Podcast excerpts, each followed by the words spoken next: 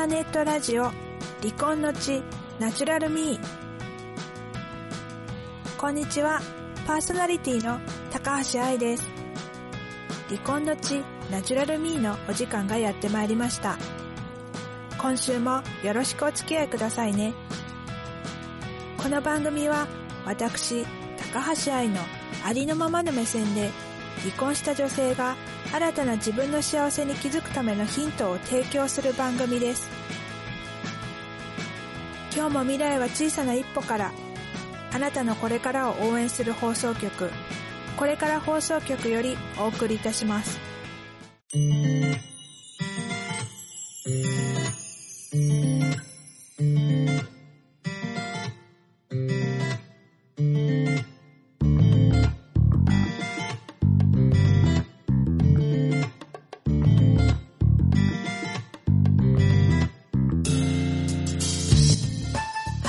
改めましてパーソナリティの高橋愛です。11月に私の大好きなボン・ジョビーのライブライブがあるんですけれどもそのチケットが手元に届きました。座席はアリーナで真ん中よりも右寄りの席になっていました。前の5年前に来日した時のライブもアリーナ席だったんですけれど、私は小柄なので、群衆に埋もれてステージが見えにくいのではないか、見えにくかったんですね。で、今回も、まあ、アリーナ席嬉しいんですけど、こう見えにくいのは、ちょっと心配しています。まあ、ライブが始まったら、そんな群衆とか目に入らなくって、もう、私とステージにいるワンジョビーの世界になっちゃうので、こう周りはあんまり気にならないとは思うんですけれどもね。ああ、でもね、もう今から11月が楽しみで仕方がないです。早く11月になんないかな。はい。では今週もこのコーナーから行きたいと思います。離婚した女性に送る心このまま、ありのまま。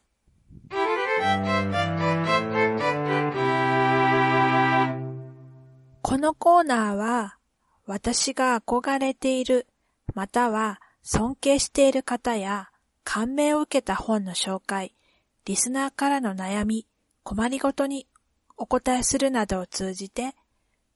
離婚した女性が離婚後の人生を豊かにしていくためにはどんなことが必要かというヒントを伝えていくコーナーです。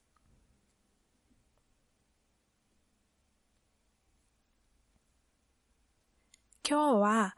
ポジティブでいなければいけないと思っているネガティブなあなたへということでお話ししていきたいと思います。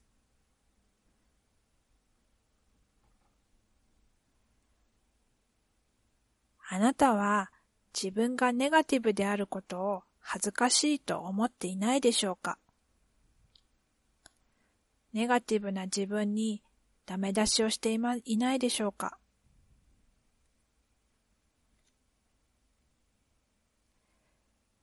世の中はポジティブが良しとされてしまいがちですが、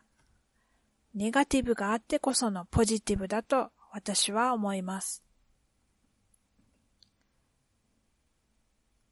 ポジティブだけが良いとは限らないからです。そもそもポジティブ、ネガティブとは一体どういう意味なのでしょうか？ポジティブとは積極的、良い考え。ネガティブとは消極的、否定的というイメージじゃないでしょうか。人は常にポジティブなのかと言ったら、そうではありません。逆に、常にネガティブなのでもありません。両方が存在しています。そのバランスがうまく自分の中で取れていれば、私はそれでいいと思っています。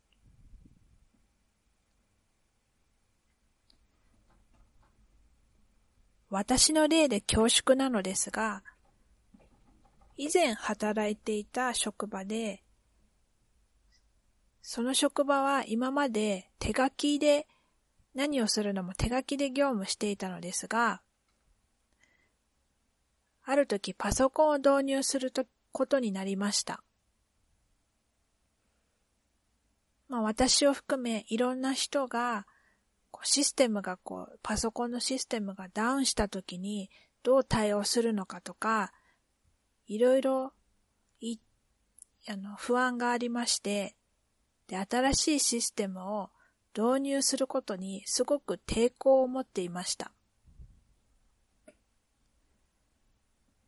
これは、こう自分の知らない未知のことに対する不安からネガティブな反応をしたと言えます。とえ反対したとしてもですね、まあ導入されることが決まったので、まあいざシステムが導入されると、でも実際やってみたら、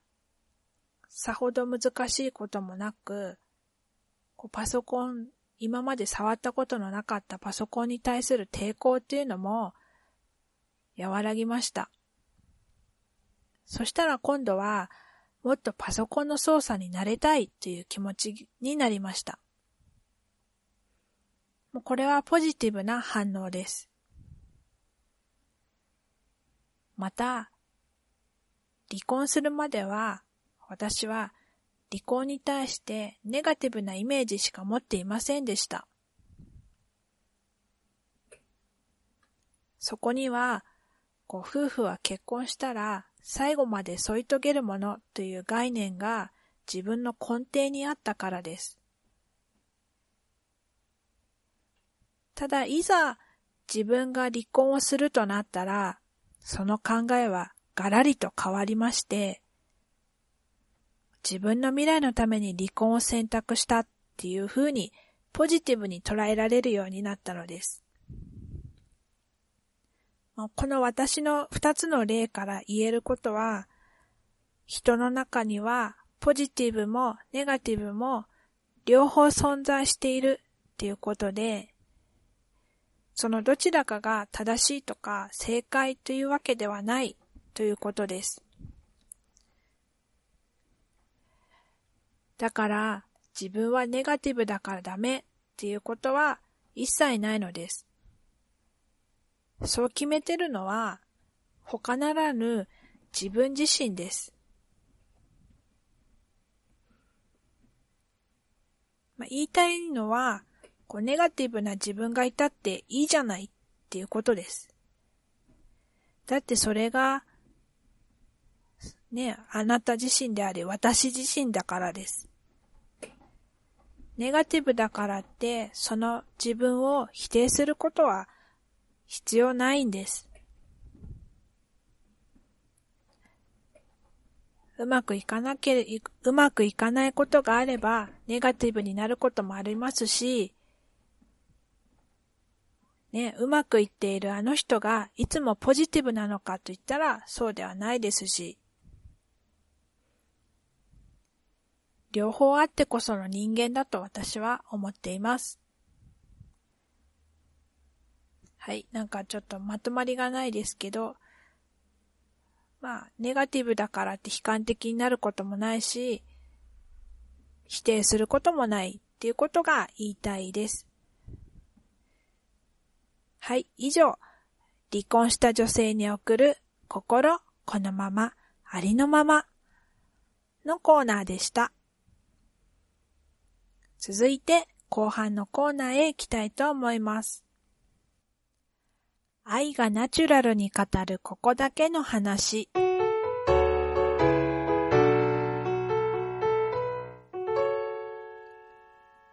このコーナーは、私がナース時代に体験したびっくりエピソード、面白いエピソード、ナースが使う用語について、また、ナースあるあるなどを語ります。その他、リスナーからの愛にこんなことについて語ってほしいというリクエストも受け付けています。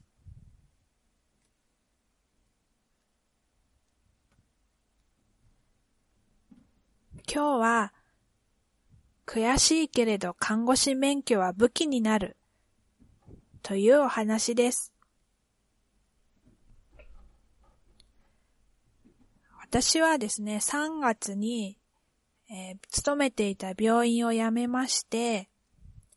4月から看護師とは全く関係のない健康食品を販売している会社のコールセンターで派遣社員として働き始めました。働き始めたのはいいんですが、どうにも電話業務になれなくって、8月半ばで契約を終了しました。契約終了の話は、もう7月の時点で派遣会社を通じて、その健康食品の会社に伝えていたので、8月は仕事をしながら次の仕事、どんな仕事にさつこつこうかというのを探していました。別に雇用形態は正社員でなくても私は全然構わないので、派遣会社に登録して仕事を探してみたり、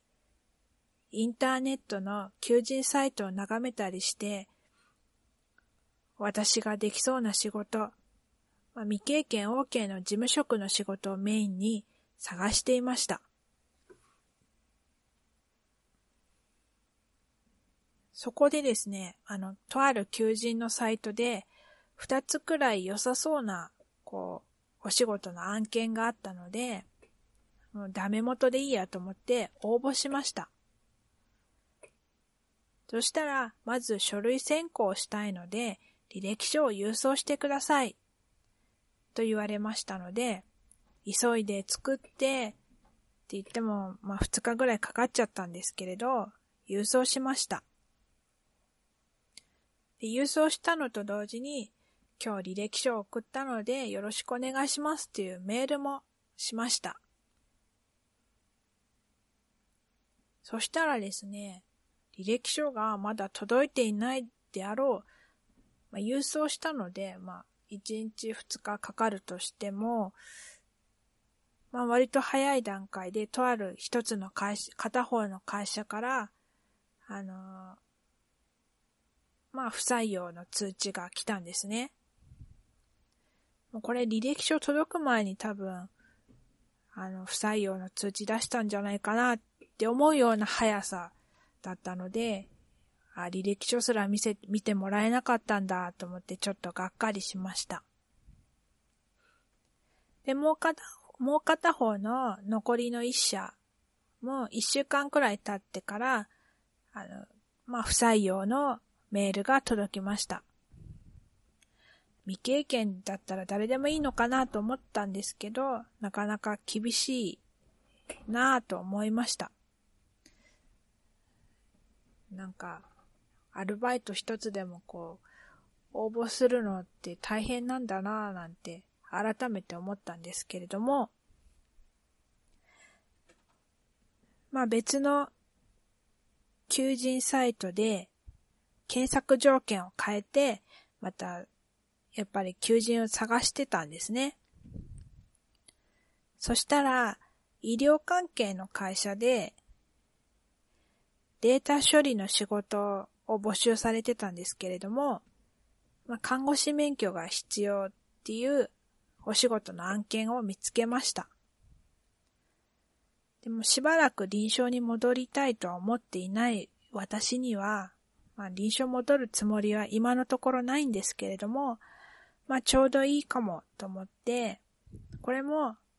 まあ、気軽にダメ元で応募してみました。で、応募したことすらもちょっと忘れていた数日後にですね、ちょうどその会社から電話が来て、で電話が来たところで、は、私応募してたと思って思い出したんですけれども、まあ、履歴書と持ってきて面接してくれませんかってことでお電話いただいたので、で、まあ、持ってこいとは言われなかったけども、一応看護師の免許のコピーも一緒に、履歴書と一緒に持参して、面接をしてきました。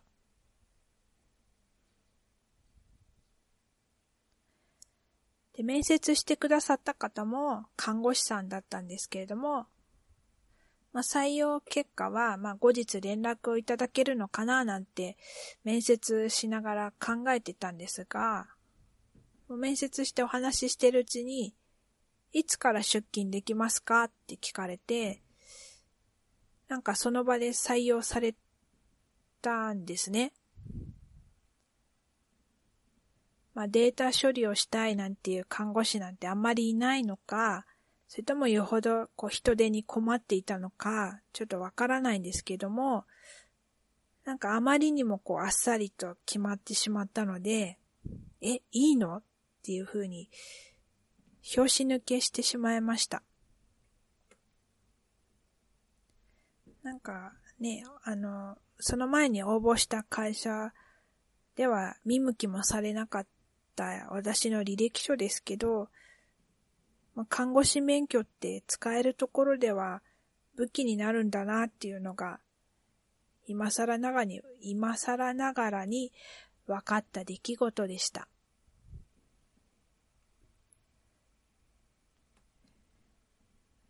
ね、人は使えるものは使った方がいいって言いますけど、まあ、できれば使いたくなかったなっていうのが本音です。私は私で勝負したいのに、看護師っていうオプションに助けられるのは、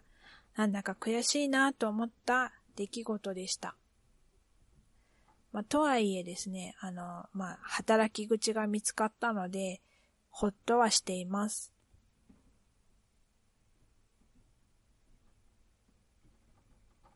ということで、あの、看護師免許は武器になるという話でした。はい、余談ですけど、看護師免許って、なんか B4 サイズの症状みたいなもので、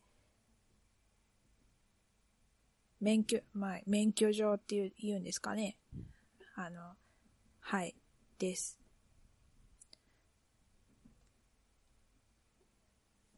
で、私の免許はですね、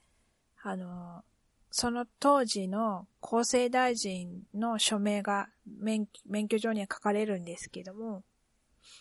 私の場合は、あの、小泉元総理が元、その厚生大臣だった時に免許をいただいたので、小泉総理の名前が書いてあります。はい、余談でした。以上、愛がナチュラルに語るここだけの話でした。それではエンディングの方へ行きたいと思います。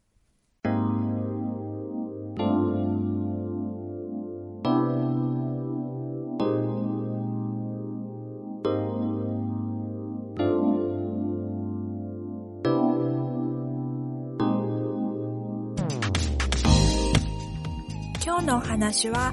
かがでしたか？ご感想をお待ちしております。